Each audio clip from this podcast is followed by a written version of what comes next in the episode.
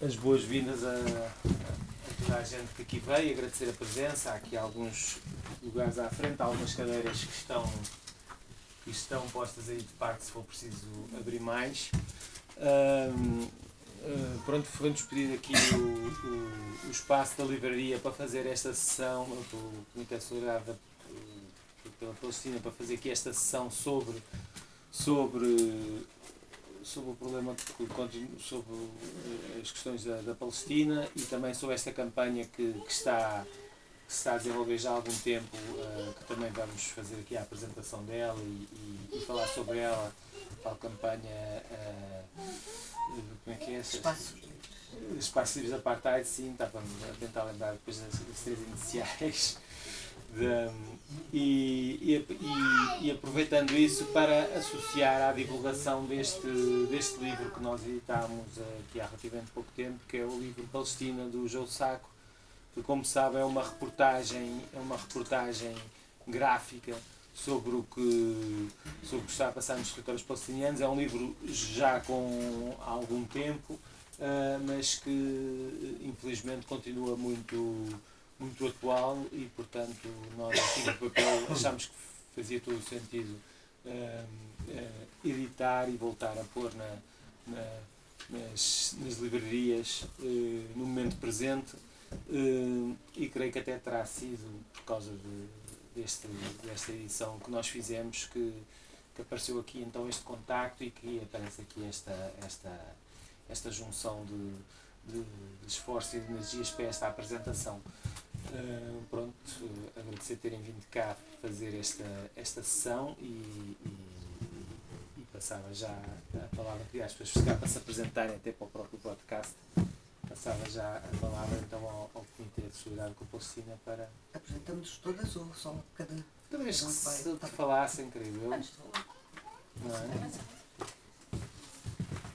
Bom, então eu sou Elsa Sartório, do Comitê de Solidariedade com a Palestina e eu vou começar então por uh, apresentar um bocadinho esta campanha, que nós em português uh, pusemos uma, ela, as iniciais de Espaços Livres da Apartheid. Uh, portanto, é uma campanha que se insere num movimento internacional que é o movimento Boicote, desinvestimento, desinvestimento e Sanções, que a gente chama BDS. BDS, pois. BDS. Que é um movimento que nasceu em 2005 e surgiu de um apelo de, da população palestiniana, de, de, várias dezenas de organizações palestiniana, palestinianas, que fizeram este apelo ao mundo: ajudem-nos a acabar com a ocupação da Palestina, um, boicotando, como se fez eh, pela África do Sul, pela África do Sul um, tomando esse exemplo, boicotando Israel,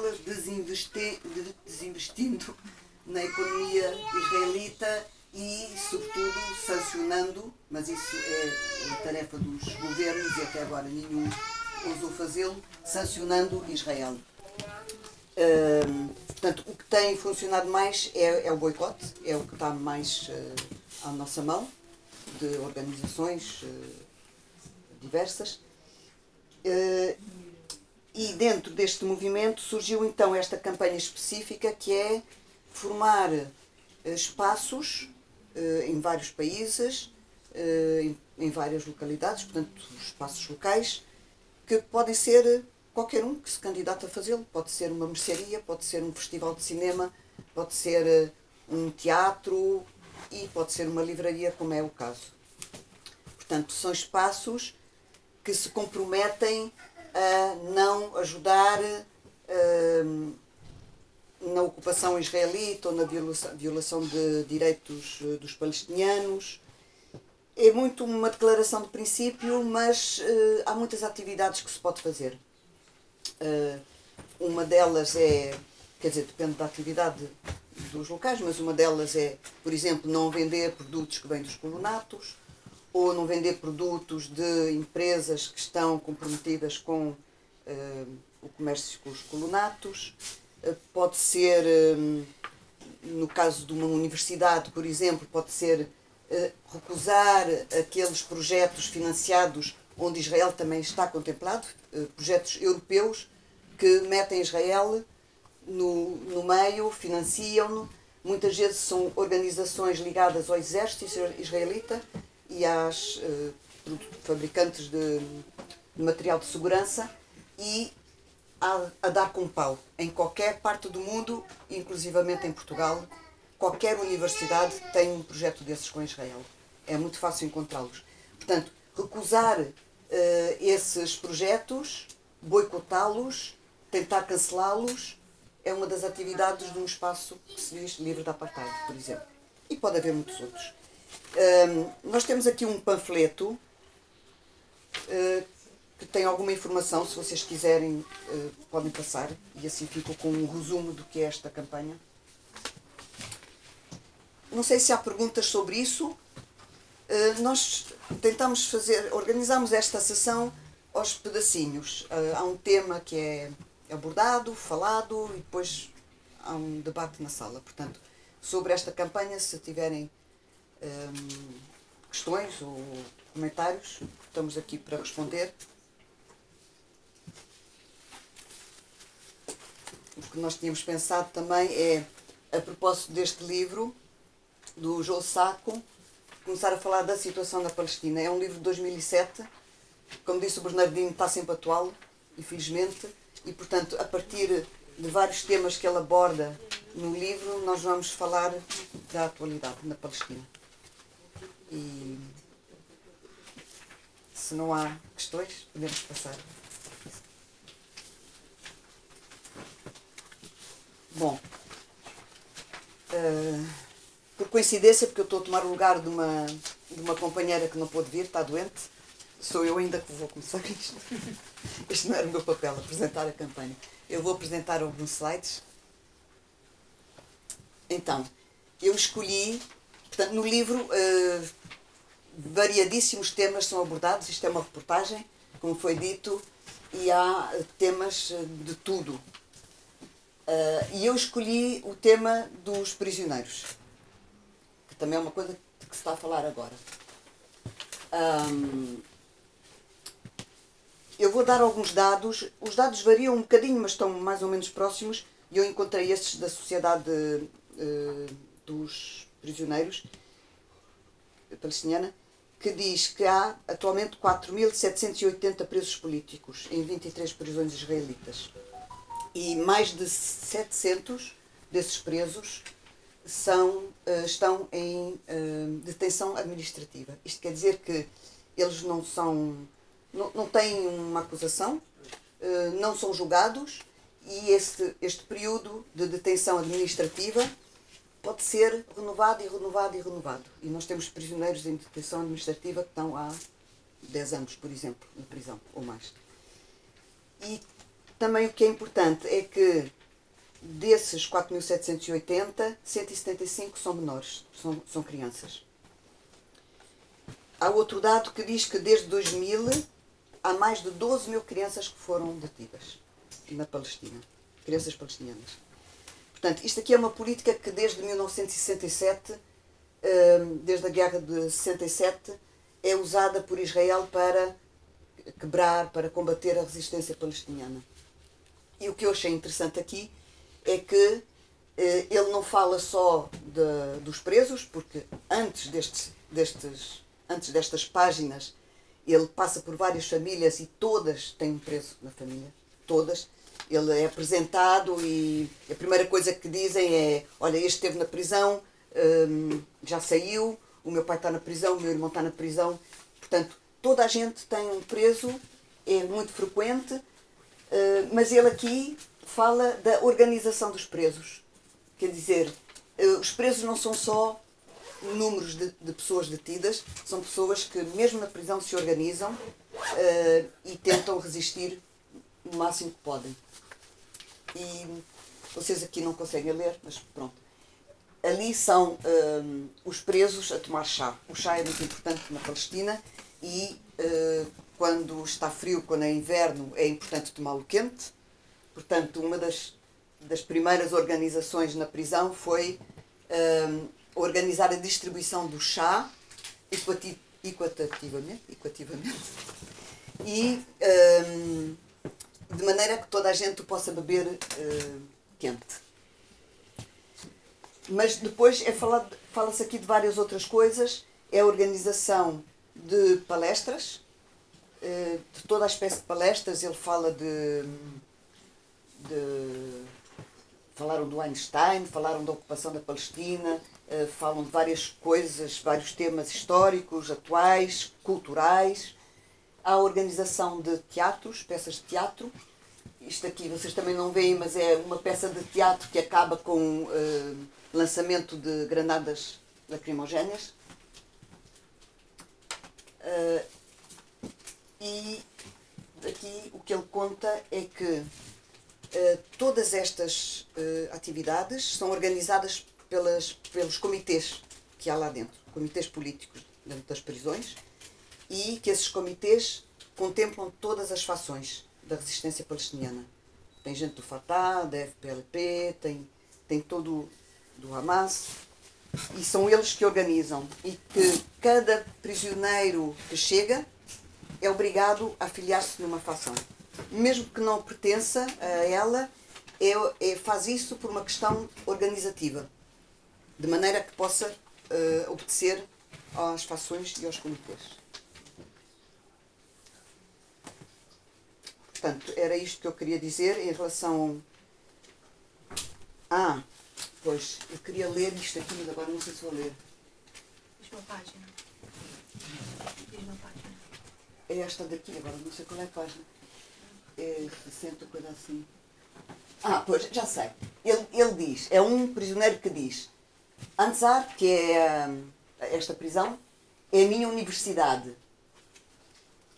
Porque é ali que ele aprende as coisas todas. E dá o exemplo de um professor universitário que foi detido, foi para esta prisão e lá encontrou vários estudantes dele e, portanto, continua a dar as aulas na prisão com os mesmos estudantes que tinha. Hum, e agora, fazendo o salto para a atualidade, tem-se falado bastante dos prisioneiros, eh, fala-se fala constantemente dos prisioneiros, mas tem-se falado bastante atualmente porque em 2001, em 2021, houve uma invasão de uma prisão, de Giboa, chama-se Galboa, não sei. Houve uma invasão de cinco presos, ou seis presos, seis presos, e depois seis presos que ficaram apenas cinco dias em liberdade que eles descrevem como 50 anos de liberdade e que, e que foram julgados agora em fevereiro deste ano e de, desde a invasão deles e a captura logo a seguir as condições das prisões têm-se deteriorado muito. Uh, condições como cortar água quente no inverno do, para os duches, uh, cortar o tempo de água que as pessoas têm, eh, querer uh, reduzir os tratamentos médicos nas prisões, um, isolamento carceral, enfim, as, as, as, condições cada vez piores e um, os presos aproveitaram este julgamento, que foi agora em, em, em fevereiro, para fazer uma, um movimento de desobediência civil. E Agora mais um dado. Entre janeiro e fevereiro houve 780 palestinianos que foram encarcerados, uma população pequena como é da Palestina. Bom, eu não sei se têm algumas perguntas sobre isto, sobre as prisões. Os meus colegas podem ajudar também a responder. Ah, deste, deste movimento de desobediência civil, ao fim de 38 dias e do anúncio de uma greve da fome, Israel, as autoridades israelitas uh, cederam. Cederam, isto é, uh, voltaram a pôr água uh, e etc. E, e, não foram avante com, com a história dos tratamentos médicos, embora esteja agora a ser discutida a pena, a pena de morte para os prisioneiros palestinianos. Perguntas?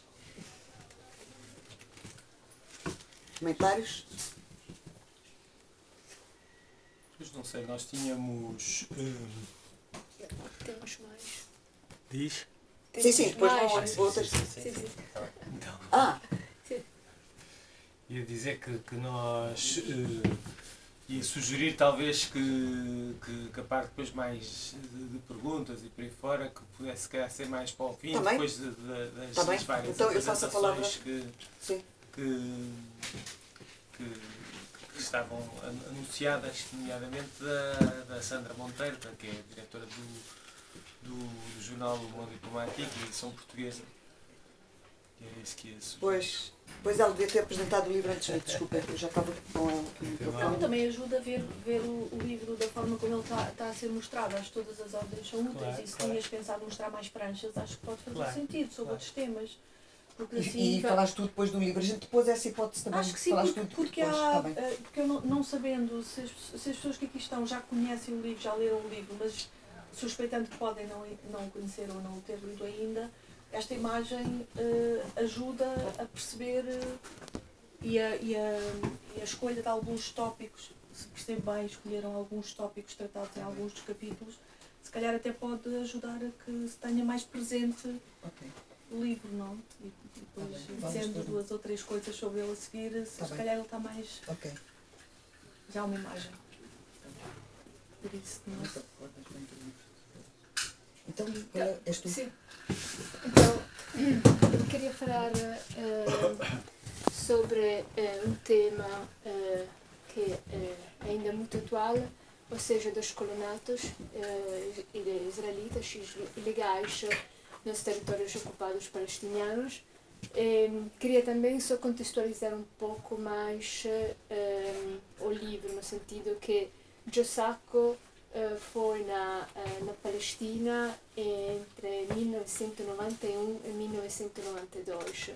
Então era naquela altura, uh, antes dos acordos de Oslo de 1993, era na altura em que as duas populações, sociedades civis, como os governos, também a comunidade internacional, tentava apoiar uma possível resolução da, da questão.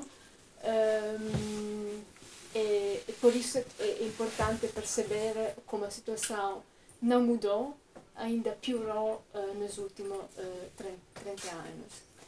Uh, a questão do colonato é importante porque é uma questão uh, que é o, continua a ser o centro do debate político, não apenas entre palestiniano e israelita, mas também a nível internacional e também porque foi um dos principais, eh, uma das principais razões eh, do fracasso eh, dos acordos de Oslo em 1993, e, ou seja, o que fazer, como tratar esta população israelita que vive e continua a expandir-se nos territórios ocupados em violação do direito internacional. Isso é um ponto central eh, na discussão. Aqui podem ver algumas imagens eh, que eh, mostram como é, eh, como é a vida diária da maioria dos palestinianos, a violência diária dos palestinianos que subvem palestinianos pelos colonos israelitas.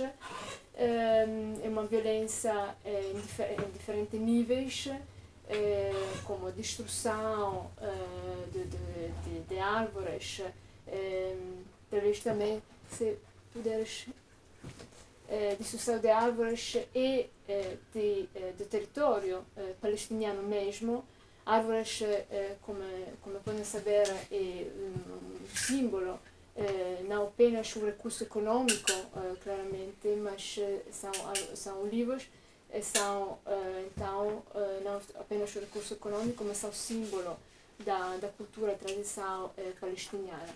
Aqui esta foto, esta, esta imagem, esta banda é, é emblemática porque eh, este território palestiniano está em uma estrada, uh, uma rua uh, israelita, onde apenas colonos israelitas podem passar. É, completamente não é permitido aos palestinianos de usar estas estradas, são apenas para os colonos então há uma visível violação da, do direito internacional. Um, aqui é também uma, um diálogo entre eh, este homem palestiniano eh, que tem alguma eh, árvore, tem um campo e, que é como um, acontece muitas vezes que tiram terras dos palestinianos, exército israelita. Um, estes são bastante interessantes porque falam uh, então de, de, uh, da simetria de direitos dos palestinianos que vivem na terra palestiniana e os colonos israelitas que vivem na terra palestiniana e que têm direitos e que não eh, também em termos de licenças de construção, eh, que pode eh, construir habitações, os colonatos, que não pode eh, os palestinianos. Ehm, a violência eh, onde a violência nos territórios ocupados palestinianos onde há uh, os mais os principais uh, colonatos israelitas e, está a subir hum, está a subir sempre mais. Lembramos o que aconteceu, por exemplo, no final de fevereiro, com o, o pogrom que aconteceu na Uara. Foi realmente um pogrom, foi uma aldeia palestiniana atacada pelos colonos israelitas que destruíram carros, habitações, um, palestinianos.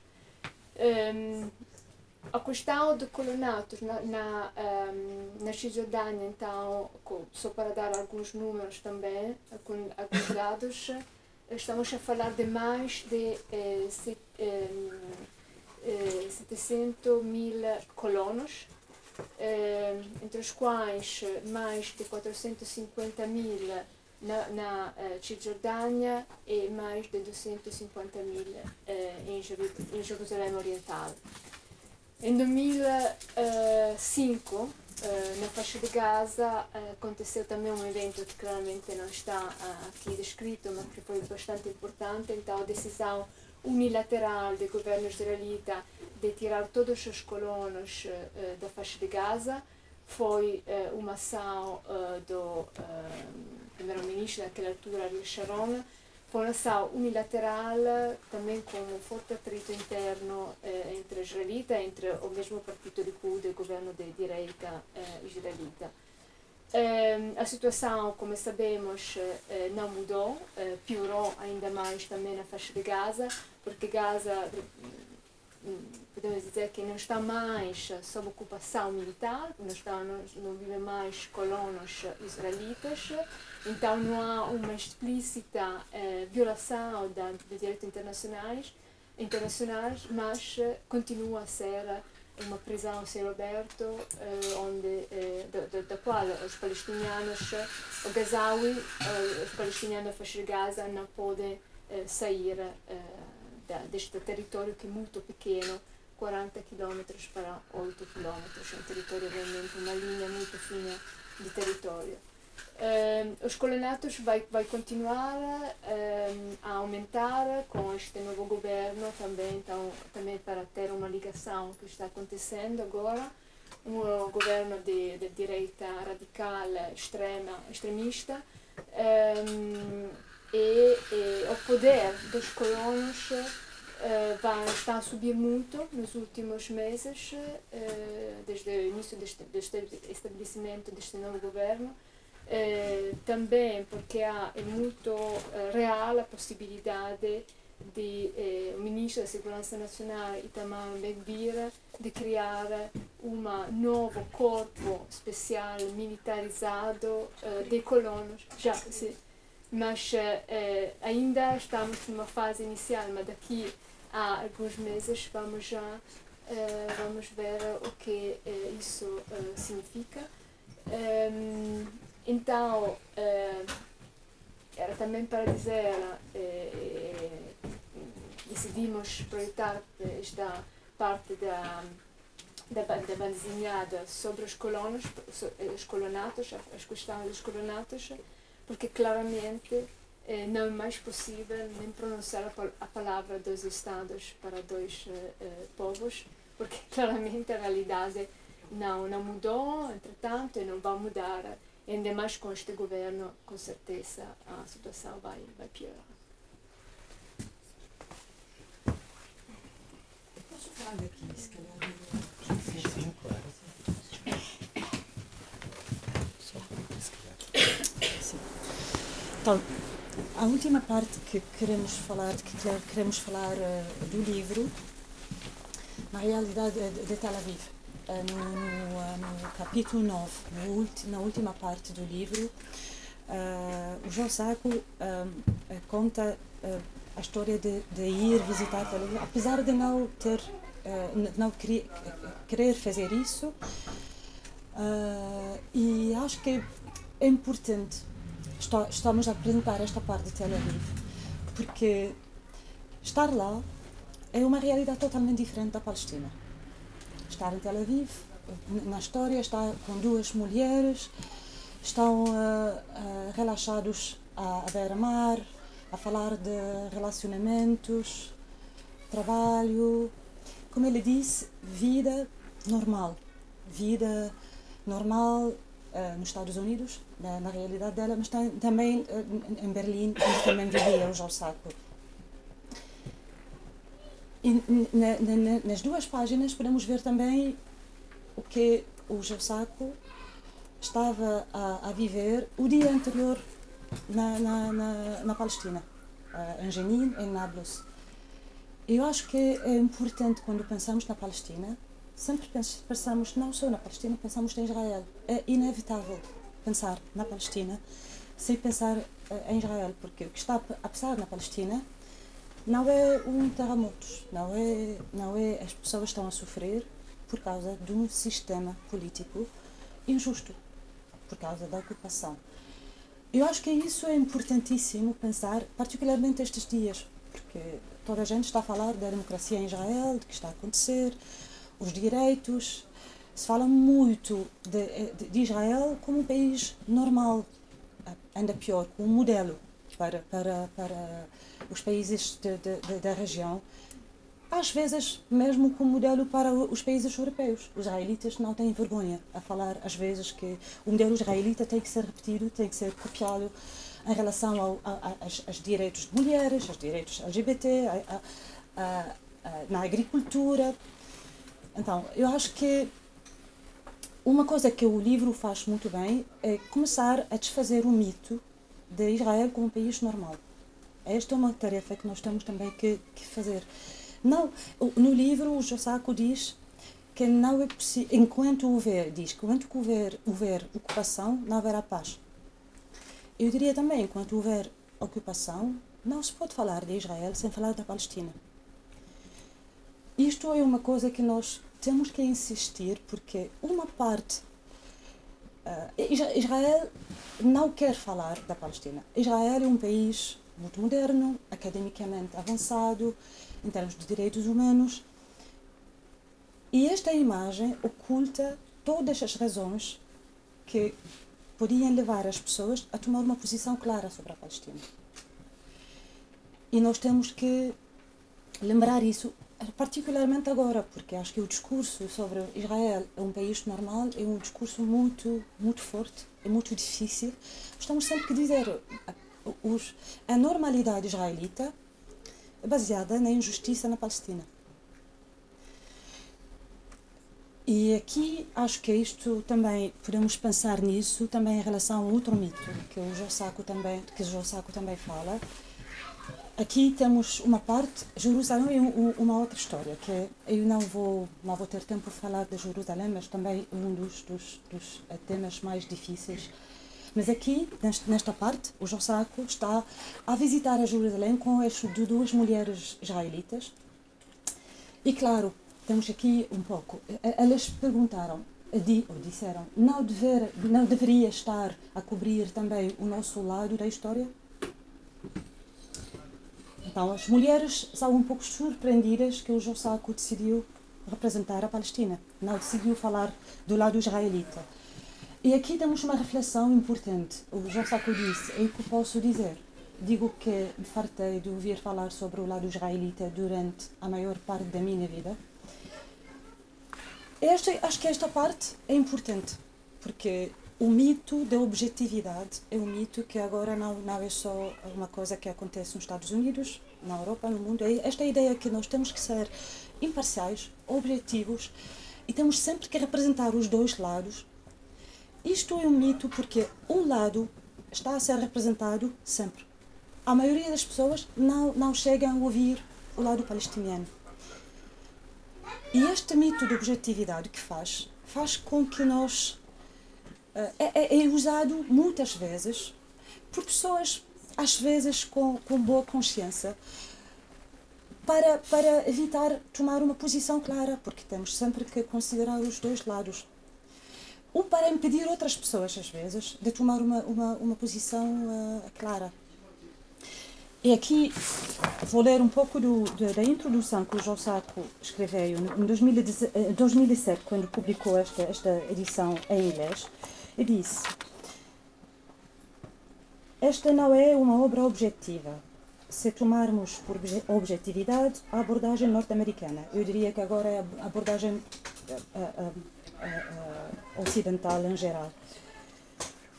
Eh, se abordamos, se tomarmos por objetividade a abordagem norte-americana, que, que dá voz a cada um dos lados e pouco se importa se a realidade não vem à tona concluí dizer, a minha ideia não era apresentar um livro objetivo, mas sim um livro honesto. Eu acho que é isso, uh, numa maneira, apesar de toda, toda, todas as, as, as, dificuldades de que falamos, é isso porque, porque nós estamos aqui hoje. Porque ser objetivos não é necessariamente a, ob, a, a obrigação ética mais importante. Tomar posição neste, neste, neste, neste sentido é é, uma, é quase uma obrigação quando temos as, as, as, possibilidades de o fazer. Estamos aqui hoje no Tigre de Papel a fazer exatamente isso.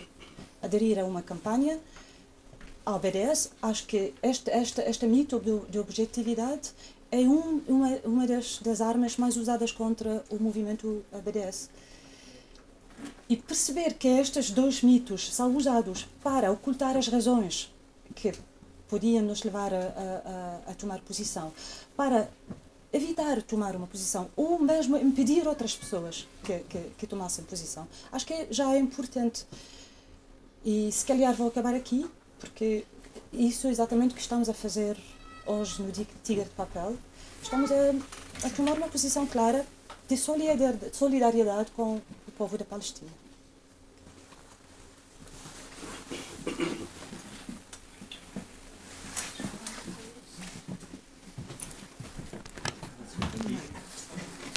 Sim, eu aproveito antes só da Sandra. Olha, vou fazer assim.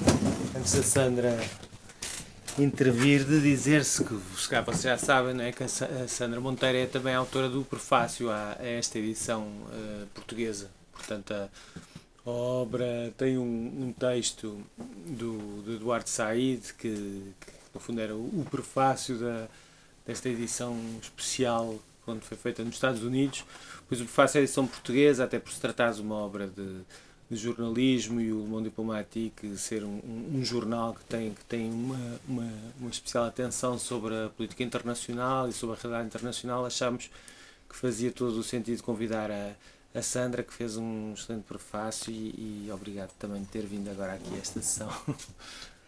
Bom, eu é que, eu é que agradeço uh, porque porque de facto uh, o meu posicionamento de base uh, nesta, nesta questão de, de, da Palestina, ou de, de, Israel e da Palestina, é obviamente o meu pessoal, como o do jornal onde trabalho, é, uh, é de solidariedade, é de, é de compreensão do, do, dos processos que têm ocorrido em todas estas décadas e é de colocar aí para leitura uh, instrumentos escolhidos uh, por nós que sejam honestos, que sejam verificáveis, fiáveis, verdadeiros, de acordo com a melhor informação disponível, mas de facto sem nos sentirmos obrigados àquilo em que acho que muitas vezes o jornalismo se refugia, uh, mesmo quando não está abrangido no serviço público, no enquadramento do serviço público,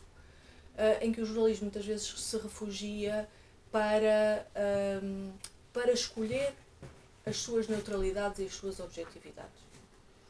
É? Porque se há coisa que, que acho que, que no, no, no, último ano ficou muito claro para toda a gente que consome informação, uh, é que o jornalismo não tem dificuldade nenhuma em não ser objetivo e em não ser neutral, em tomar posição. Não tem dificuldade nenhuma, nunca teve. Nunca teve. Gosta é de decidir que as escolhas que faz são no sentido de não incomodar os mais poderosos, os interesses mais instituídos, os sensos comuns dominantes, o pensamento único que se consegue impor a cada momento, etc. E nós, como projeto jornalístico, somos uh, contra isto, tentamos dar munições no sentido contrário, que as pessoas se aperceberem que um, que mais vale admitir que se tem um ponto de vista e a partir desse ponto de vista fazer uma informação o mais honesta possível com todas essas características que defini há pouco, um, mas não deixando de assumir que se tem um ponto de vista e não se sentindo obrigada a dar espaço a todos. Uh, e então, não só me congratulei, obviamente, com esta edição que a Tigre de Papel decidiu fazer, e obviamente não podia deixar de, de de aceitar com grande gosto uh, escrever o, o, prefácio que escrevi um, ehm, e que teve sobretudo como objetivo olhar para esta BD uh, eh, naquilo que ela tem de objeto artístico, cultural, que o é, e de muita qualidade, que podia não ser o caso, mas é, tem muita qualidade como BD, para quem lê muita BD sabe isso. um, ehm, como também é um, é um objeto que uh, tem uh, nas suas várias vidas, porque este livro teve várias vidas e aquela que, que, a, que a Tigre de Papel edita é a mais completa que, se foi, que foi possível, não é? Uh, porque reúne os cadernos, reúne muita informação em, em anexo,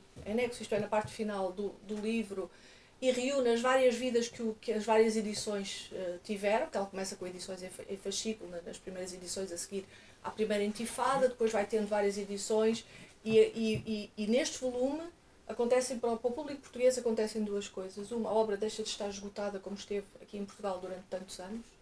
Dois, uh, o público português tem acesso à sua versão mais completa e, portanto, a meu ver, mais, mais interessante. E nessa versão nós, nós acompanhamos até as evoluções de um jornalista, desenhador também, que começa por sair nesta perspectiva que a Dima estava, a Dima, a Júlia estava a referir, de, de, de, de, alguém que sai uh, dos Estados Unidos um bocadinho farto de só ver sempre um dos lados, uma das versões, mas que ainda vai muito à procura, tateando, uh, à procura de, de, de informação.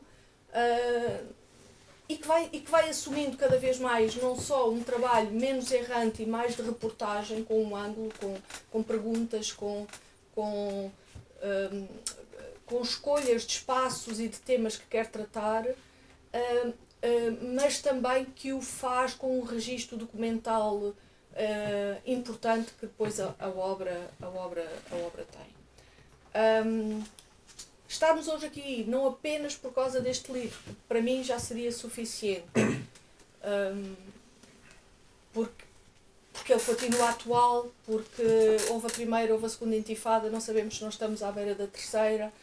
Uh, a situação, como já foi dito aqui, não só não, não melhorou, como, como apenas piorou. Uh, e, e, já seria importante estarmos aqui a falar em, apenas em termos de partilha de informação mas juntando-se a uma campanha de solidariedade uh, destes espaços livres de, de, de apartheid, no momento atual, acho que ainda é mais, é mais importante. E o que eu queria era chamar a atenção para, aproveitando o facto de estarmos aqui, pessoas que se calhar se podem vir a envolver em, nesta campanha, noutras campanhas, em, em formas várias de tomar posição sobre a Palestina, numa altura em que eu em que eu acho que, que nós podemos estar à beira do início de uns meses muito complicados para a Palestina.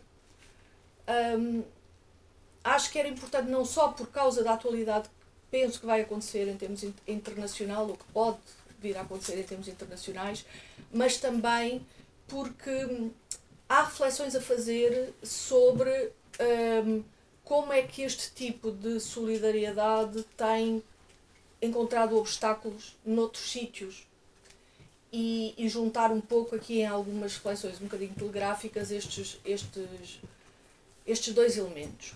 Um, ah, não disse em relação ao livro uma coisa que, que se calhar é, é, evidente para todos, mas que eu não, não, posso, não posso deixar de, de, de realçar.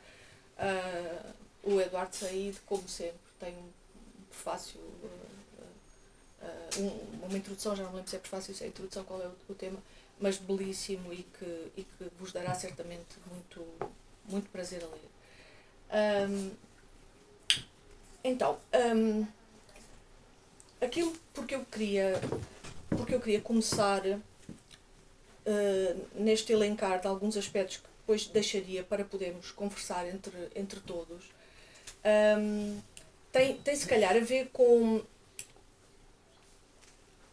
com o facto de um, um gesto simples, como, como teve a Tigre de Papel a editar este livro, que, num certo sentido, se podia perfeitamente, já antes de se constituir como um espaço ela, enquadrar-se na, na campanha de solidariedade com a Palestina, não é? Um, e que em Portugal não teve nenhum tipo, para já, nenhum tipo de repercussão negativa, um, é um gesto que tem muito significado e que noutros sítios dá origem a outro tipo de reação na sociedade.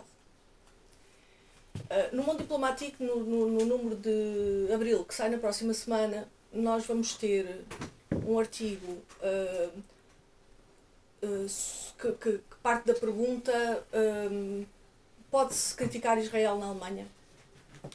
E, e, o, e, o livro, e o artigo parte de uma realidade que é, em 2021, foi suspensa a tradução de um livro de banda desenhada francesa uh, para, uh, para alemão, porque o livro das edições Delcourt, penso eu, acho que já estamos a chegar à fase em que vale a pena chamar -se, uh, lembrar sempre quem são os editores, não é? Nas edições Delcourt e foi anulada a sua tradução na Alemanha porque o pós-fácil incluía o termo apartheid israelita. Ou de Israel, já não me recordo. Apartheid de Israel, de Israel ou apartheid israelita. Vocês sabem que, certamente, que 2018 foi um ano terrível para, para a Palestina. Nós, quando fazemos as, aquelas contagens terríveis dos, do, do, do número de mortos, uh, focamos-nos sempre uh, 2012, 2009, 2010, 2011, 2011 não, 12, 2014, uh, 2021, etc. Mas 2018 foi um ano que não teve tantos mortos e prisioneiros, mas teve transformações terríveis para a Palestina, na medida em que, ao se assinalarem os 70 anos da Nakba, uh, foram feitas alterações que têm impactos uh, geopolíticos e geoestratégicos muito grandes, mesmo antes de haver uh, os acontecimentos seguintes. É o ano em que Israel decide uh, que uh, o Estado de Israel é, é a nação judaica, é? portanto, um Estado, continua-se a dizer, a democracia do, do Médio Oriente, em breve, se calhar, vai ter que se dizer a teocracia do Médio Oriente, não, é? não a única, mas, como se diz quando se fala de democracia. Mas decidiu isto um, e a Alemanha decidiu, numa óbvia instrumentalização do genocídio dos judeus, uh, para efeitos de apoio ao Estado israelita, uh, ao Estado israelita na sua tarefa de uh, ocupação e anexação dos territórios palestinianos, o Estado alemão decidiu que Israel era razão de Estado. Isto é, a defesa do Estado de Israel era a razão de Estado, de que decorre imediatamente que se torna muito mais fácil equiparar qualquer crítica ao governo de Israel ao antissemitismo E pior ainda, grande parte da esquerda alemã foi nisto. foi nisto porque se estava no momento de aumento do, da AFD, do aumento da extrema-direita, do aumento uh, racista, de, de, propostas racistas, etc. E no ano a seguir uh, fez pior ainda, que foi uh, aprovou a retirada de subvenções a todos os indi projetos individuais e institucionais que aderissem à campanha BDS. É claro que a Alemanha, por causa da experiência do nazismo, é um caso extremo, mas não é um caso à parte. Isto é, aquilo que eu, que eu acho que devemos todos refletir, até porque não sou nada favorável àquela ideia de que há coisas que só acontecem aos outros porque nós somos espetaculares. uh, é conhecendo as diferenças históricas, porque elas são evidentes, não as estou a negar, mas pensar que isto, por exemplo, na Alemanha aconteceu depois da AFD estar no Parlamento. E que o facto de haver forças de extrema, de extrema direita, racistas, xenófoba, etc., no, nos parlamentos, muda de facto um pouco uh, a facilidade com que em muitos países tem sido possível instrumentalizar as críticas a Israel ou as críticas ao sionismo como críticas uh, uh, a um racismo anti-semita. No Reino Unido, etc., não vale a pena ver os exemplos. Um, e, e, portanto, este era, o, era o primeiro assim, fecho de questões que eu acho que, que valia, que valia a pena pensar, é que em termos, uh, em termos geopolíticos e geoestratégicos, esta situação a que nós chegamos, que, que chega a ser difícil de acreditar, que é como é que, num momento em que tudo o que tem a ver com o tópico ilegitimidade de ocupação, ilegalidade de ocupações e legitimidade das sanções aos ocupantes está completamente no foco de toda a gente por causa da invasão russa da Ucrânia, Israel consegue ultrapassar todo este período, todo este período, sem ter mais do que, no máximo, declarações solenes por parte Conselho de Segurança das Nações Unidas, que continuam a aprovar, por enorme maioria, todas as condenações, mas em termos de sanções, não há nenhuma. Não há nenhuma. Este período todo. E, e eu creio que uh, isso também facilita a sensação de absoluta impunidade com que o governo, entretanto eleito em Israel, no final do ano passado, se sente para avançar. Para avançar. E não nos iludamos. Hum, há alterações em curso, claro que há. No outro dia saía uma sondagem que falava de, de num, num ano apenas, uh, se ter invertido com, com uma alteração de 11% entre os, por exemplo, entre os democratas uh, nos, no, nos Estados Unidos, os eleitores democratas nos Estados Unidos, nas sondagens, que preferiam sempre, uh, eram sempre mais favoráveis a Israel do que à Palestina, num ano isso inverteu-se. Uh, depois ouvimos o Biden irritado, o presidente dos Estados Unidos irritado com esta situação. É sobretudo porque ela põe em causa outros projetos estratégicos que os Estados Unidos têm, não é porque pretenda fazer rigorosamente, fazer rigorosamente nada. Não é? Mas as manifestações em Israel, que no, no fim de semana passado foram as maiores manifestações de sempre em Israel, e que levaram a uma pausa, acho que não posso dizer mais do que isso, a uma pausa, a uma interrupção temporária no projeto que, o, que a coligação que Netanyahu governa uh, tinha de, da dimensão de golpe de Estado do seu projeto, não nas outras, Todas essas todas essas manifestações são importantes numa perspectiva uh, da população de Israel poder tentar uh, travar, impedir, adiar, não sei, esta perspectiva de, de, golpe de Estado que o governo da coligação que Netanyahu lidera uh, pretende fazer. mas não nos iludamos, a maior parte dos manifestantes não, não coloca no, nas ruas o fim da ocupação, o fim da anexação dos colonatos. Não coloca, nas, e não, é, é em Tel Aviv, é em Jerusalém, é pelo país todo. Aparece de vez em quando, mas não é, digamos, é de esperar. Eu não sei o que é que vai acontecer, acho que ninguém sabe o que é que vai acontecer a este impasse uh, em que Netanyahu, para evitar uh, ser preso, julgado por corrupção, vai fazer tudo para avançar com o golpe de Estado institucional, ju, uh, judicial. É? sendo que tem oposição, oposição não apenas popular, mas oposição, e de franjas em que não costumava ter, mas também oposição de, de, de, do próprio Tzal, não é? Do, das próprias forças armadas israelitas.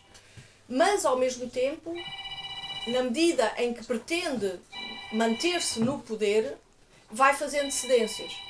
E as cedências que está, que está a fazer, uma delas já foi aqui referida, o Ben Gvir já, já aceitou uh, ficar com, com, o Ministério da Segurança Nacional uh, porque vai ter a sua própria milícia, uma milícia de, de, guardas que vão estar a trabalhar nos territórios mistos e que já anunciam que é para fazer guerra civil em Gaza.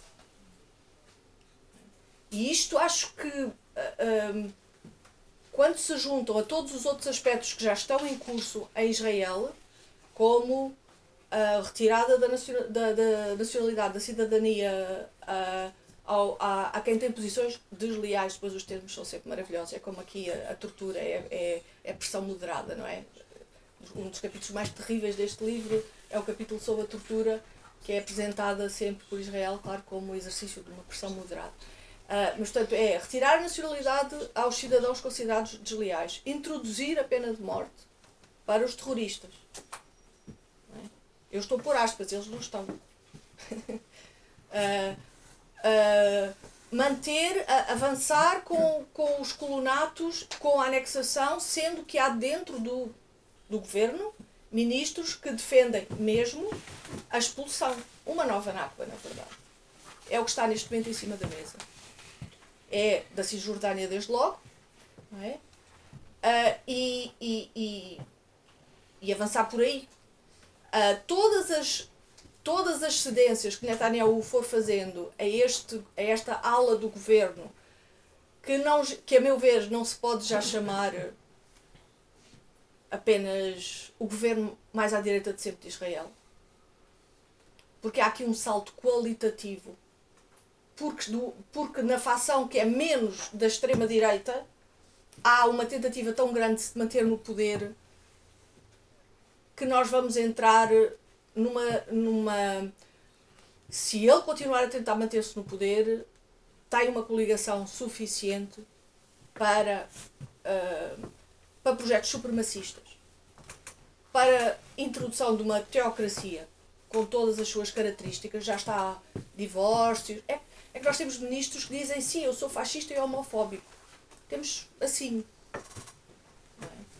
Uh, a coligação está neste momento já a mexer em coisas como a forma como se, como se, uh, como se fazem os divórcios civis, uh, as políticas homofóbicas, as, enfim, é também isso que justifica a forma de observação do Shabat, por exemplo.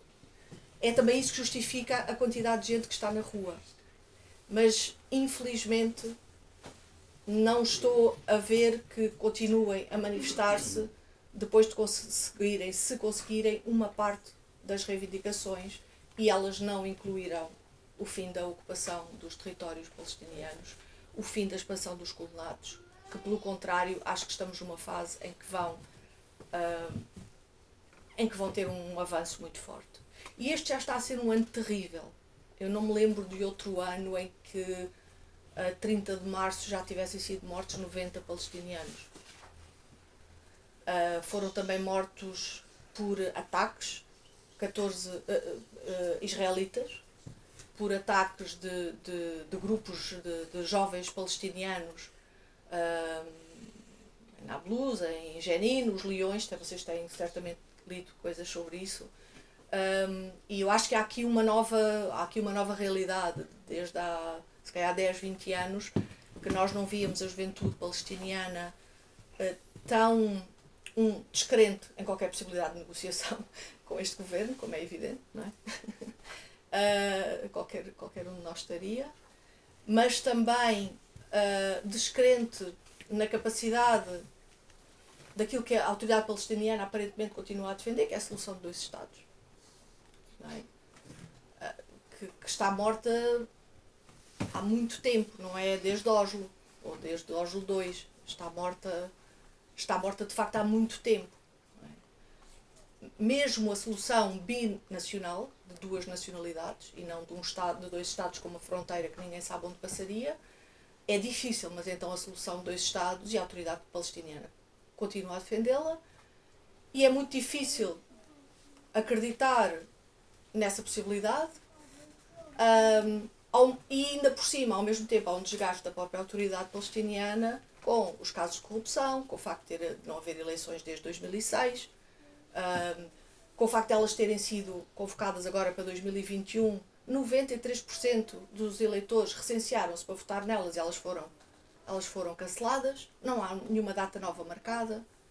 Enfim, creio que vai haver uma nova realidade com esta juventude palestiniana que só conheceu sempre, não, já não conhece os tempos em que ainda havia alguma esperança, como foi hoje já não conhece. Ou como ainda, apesar de tudo, ainda houve, se calhar, em alguns setores na Cimeira de Camp David, por exemplo. Mas grande, grande parte da juventude palestiniana já não, já não conhece de todo uh, nada mais que não seja a ocupação aumenta, os colonatos estendem-se, as prisões são diárias, este cotidiano que aqui está continua a ser, este livro continua a ser o cotidiano das pessoas e, ao mesmo tempo, um, eu penso que este ano, em particular, este, este último ano, em particular por, por ter tornado muito claro como há dois pesos e duas medidas no que às sanções diz respeito na, na política internacional, também terá exasperado, exasperado muito. O que é que isto significa? Que acho que a situação internacional neste momento tem de facto vários, várias potencialidades e vários impasses. Um, acho que não podemos continuar a dizer este governo é mais à direita. É o governo mais à direita que Israel teve. Acho que estamos numa. Vocês conhecem aquela expressão, não é? De que o fascismo nunca é só mais direita. Há uma alteração qualitativa. E, e que, eles, que este governo, pelo menos, pelo menos, defende valores absolutamente fascistas e que, e que está a pôr em, em prática uma, uma, política, uma política cujo objetivo me parece ser levar uma nova expulsão em grande, em grande massa, é se vai conseguir ou não, não sei. Seja pela contestação interna, seja pela contestação uh, desta juventude palestiniana, uh, que já desde 2021 está a mostrar que, que agora se defende, e se defende com armas, e que em breve vai ser aí acusada por toda a gente de ser terrorista à medida que, que mantiver a, a sua atividade mas ao mesmo tempo que também precisa esta, esta causa palestiniana de ser reforçada uh, por, por espaços como estes que, estamos, que temos aqui e que, e que devemos levar daqui para fora. Por exemplo, não fiz há pouco a pergunta, mas, mas podia ter feito, já falaram com o SIDAC, é onde eu compro os meus sabonetes palestinianos, por exemplo. É? Então, acho que temos todos começar a pensar. Já falámos com aquele colega universitário que tem projetos com Israel ou que está a pensar tê-los. Já falámos com aquela companhia de teatro que está a pensar trazer cá, em vez de palestinianos, está a pensar trazer cá uma companhia israelita. Já falámos com este, já falámos com aquele. Enfim, acho que há muito trabalho a fazer. E, e pronto, e desculpem-me desculpem ser tão longa, mas é apenas porque eu estou aterrada com a situação que, que parece que aí vem e, e que acho que nos tem que mobilizar a todos vejo.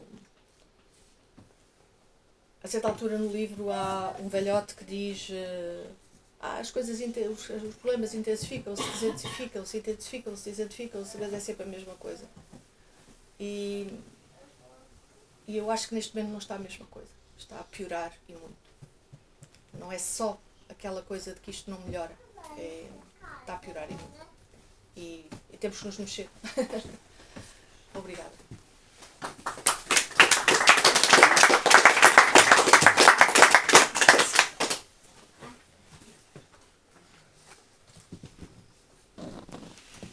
Não sei se em torno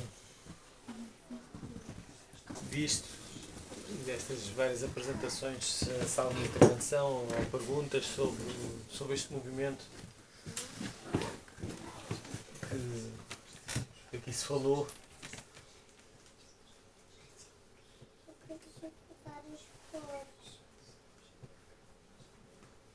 Talvez a Elsa pudesse falar um, um pouco sobre uh, outros passos que tivessem sugestões. Posso, mas talvez eh, agora na, na assistência alguém queira falar.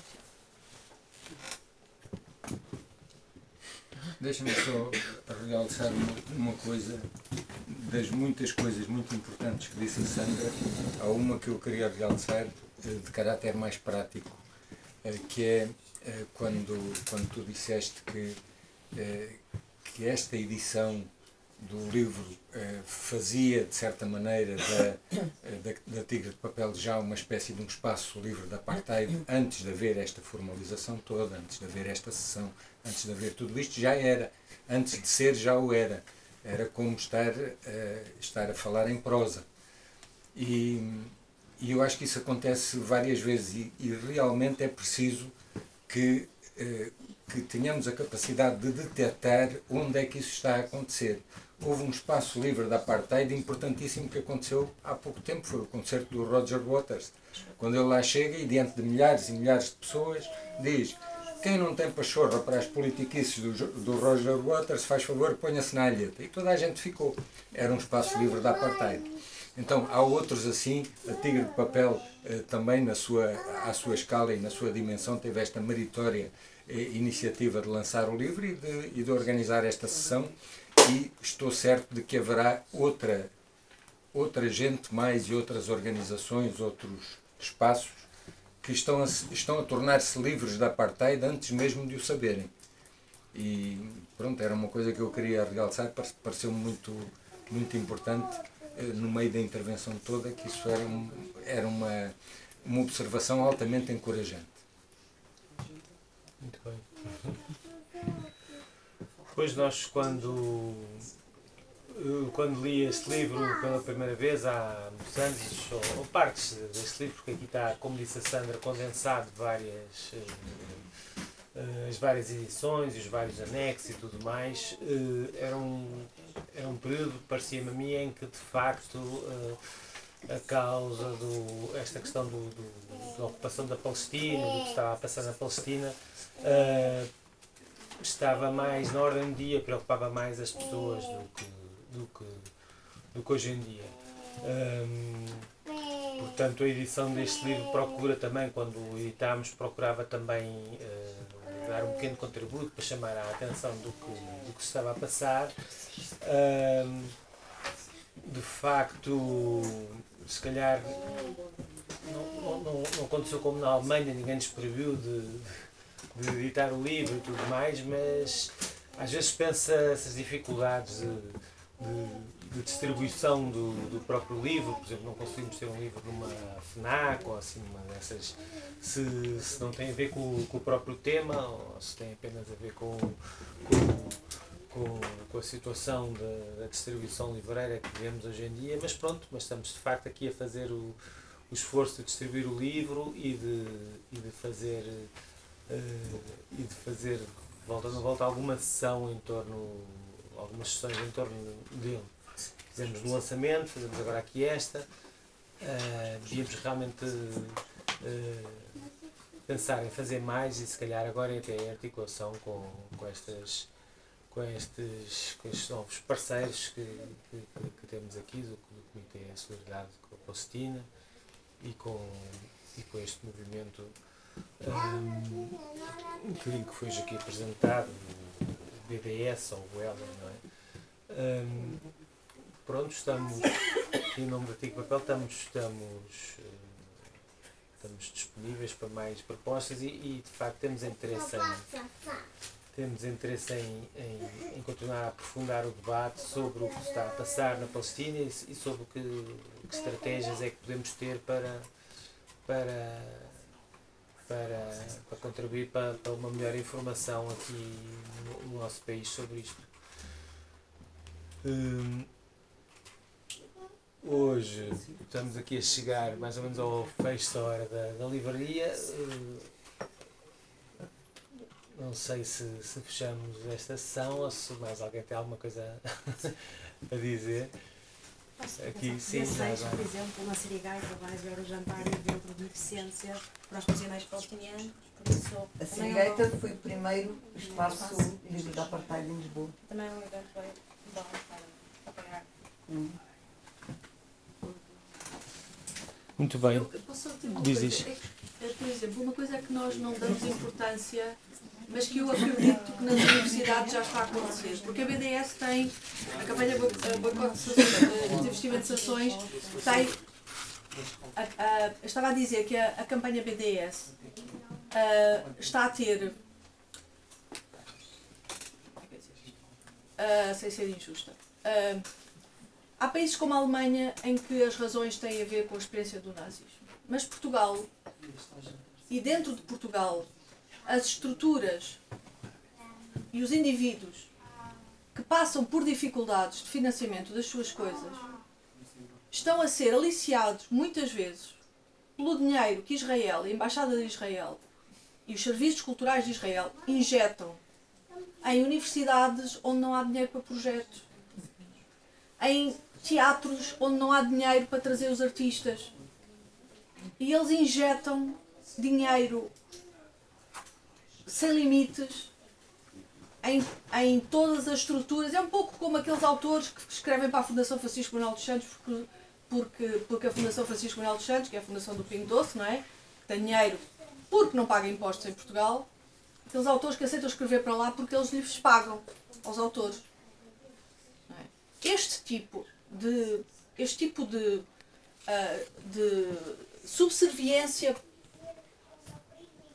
política, solidária, cidadã de uma série de indivíduos e estruturas que estão a, que estão a receber dinheiro de Israel faz moça. Sobretudo num país como Portugal, em que há muitas destas estruturas com muitas dificuldades para viver o seu dia a dia. Por exemplo, a mim, como é evidente, o Bernardino, o Fernando, o Antigo de Papel, quando falou comigo sobre o prefácio, não disse olha, não use esta palavra, não use aquela palavra. Mas acredita que nas universidades, tal como no jornalismo, está a haver muitas vezes, não use esta palavra, não use aquela palavra, não, não fales disto, não fales daquilo. Que é uma espécie de censura que se vai instalando pelo poder eh, e pelo dinheiro que existe nesta assimetria de capacidade de influência que existe entre Israel e a Palestina. E, e com isto eu termino. Nós não vamos nunca ter o dinheiro de Israel. Mas podemos constituir-nos em redes. Podemos ter a força das redes que se constituem. Da, da Sirigaita, da, da Tigre de Papel, do Comércio Justo, da Loja de Comércio Justo, do SIDAC, do, do o Concerto de Roger Waters, por exemplo, é um excelente exemplo. Eu não pude ir ao concerto quando vi as fotografias nas redes sociais postas pelos meus amigos e as comparei com as fotografias aparecidas nos média, uh, tinham, tinham sido lavadas em termos de mensagem política em grande parte das que apareceram nos média. Isto é, todos estes terrenos são terrenos em que podemos combater, em que podemos intervir e, sobretudo, não temos o dinheiro de Israel, nem o poder de influência que Israel tem, mas podemos fazer das nossas redes solidariedade que ajuda algumas pessoas a, quando lhes disserem não usa a expressão apartheid de, uh, uh, de Israel, dizer porquê? Porquê que não uso? Explica lá. E obrigar as pessoas a assumir aquilo que, quando não é explicitado e se é invisível e ninguém assume, vai formando as consciências. E de repente está aí e já é autocensura. Como dizia a Almerida, é? Já é autocensura já é o que se diz e o que não se diz. Não é aquilo que se, em que se reflete sobre porquê que se diz e porquê que não se diz. E o que, é que, o que é que se está a servir quando não se diz. Pronto, desculpem lá, vocês têm que me mandar falar, senão. Não, mas uh, só queria dizer uma coisa. Um, é verdade que Israel tem um poder imenso uh, para, para aliciar as pessoas, por exemplo. E o movimento BDS, que a gente pode pensar que é uma coisa pouco importante, é aquilo que a gente consegue fazer aqui, mas não. Uh, temos que pensar o contrário. É um movimento muito importante que tem um impacto tremendo, ao ponto que Israel uh, fundou um novo ministério só para tratar do BDS, para tentar uh, destruir este movimento a nível internacional. Tem um ministério, acho que se chama Estratégia, não sei o quê, só dedicado a isso. E é verdade que uma, uma das, um dos métodos deles é aliciar com dinheiro. É verdade. Tudo isso é verdade. Agora, uh, há também, uh, em Portugal, há também várias vitórias que o movimento teve. E se calhar não é conhecido, porque isto não se fala muito, mas houve várias vitórias. E uh, há músicos que deviam ir a Israel e com os quais nós fizemos uma, um, um bocado de pressão e que não foram. Um não precisou de pressão de ninguém, foi o Tiago Rodrigues. Um, Tiago Rodrigues prescindiu de uma pipa de massa que lhe dava Israel para ir lá atuar e, e disse que não. Mas também há outros cantor, outras cantoras, que foi a Dulce Pontes e como é que ela se chama? Sara, acho eu, Sara Tavares? Sim. Que não foram a Israel. Por exemplo, depois da campanha BDS cancelaram o. Um, e queria dar só mais um exemplo, só para se ter uma ideia que em Portugal também se está a passar essas coisas. O próprio governo português retirou-se de um projeto, chamava-se Projeto Low Train, que era justamente um projeto ligado às forças de segurança. Israel vinha, uh, vinha contribuir nesse projeto com o saber uh, sobre métodos de, métodos de interrogatórios. Era, era essa, essa parte de Israel. Um, e estava a Bélgica estava. Moderada. É, e, está, estava, estava Portugal. Estava o Ministério da Justiça neste projeto.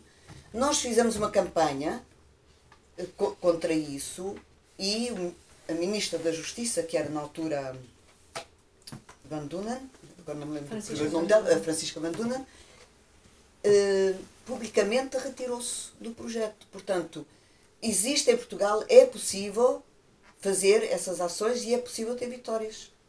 E agora não estou a falar de todas, também não quero uh, alargar mais, mas houve várias vitórias aqui em Portugal também. Bem, ainda bem que acabamos uma nota mais é uma positiva. coisa de nada. Quando aqui cheguei, fui dar os parabéns à Elsa, porque outro dia na TSF, na TSF passou um, uma entrevista até bastante alargada no, à hora do almoço Sim, sobre, uh, sobre a campanha a propósito da vinda do Roger Waters a Portugal. E nós às vezes uh, também não valorizamos isso. E eu fiquei, eu fiquei muito satisfeita. E disse assim, realmente porque foi, não foi uma coisinha mínima. Eu acho que tu tiveste tempo para expor o que era, o, que era o projeto e àquela hora, não sei se eu, eu como já estou reformada, àquela hora estou em casa e tenho a, a telefonia aberta, mas fiquei super satisfeita, porque no fundo, eh, pronto, são, às vezes são aquelas gotas de água no meio do oceano, não é? Eh, que se calhar são pequeninas, mas opa, é alguma coisa. E no fundo, eh, estes espaços, ela e estes espaços que aqui estamos a fazer e que, por exemplo, podemos fazer isto, por exemplo, no meu sindicato, o Sindicato dos Professores da Grande Lisboa, em que fazemos apresentação de livros e de autores e tudo. Às vezes é um bocado pôr um bocado a cabeça a funcionar, não é? E, e tentar, tentar, uh, tentar uh, entrar no, dentro de um, de um campo muito minado e muito difícil e muito adverso. Eu fiquei espantada de facto com, com. Eu não fui ver o Roger Waters, mas aquilo que eu vi foi uma coisa extraordinária, não é? E aquilo que ele disse, não é? E quiseram, quiseram cancelar aqui em Portugal, quiseram proibi-lo de, de atuar Pois, em mas, Portugal. mas eh, Conseguiram na Alemanha, Na Alemanha, em Frankfurt, mas aqui em Portugal, claro que não. Ainda não. ainda não. Vamos trabalhar para que ainda não dure tanto quanto puder.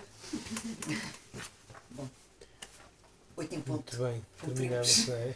Muito obrigado então por terem vindo e obrigado por terem vindo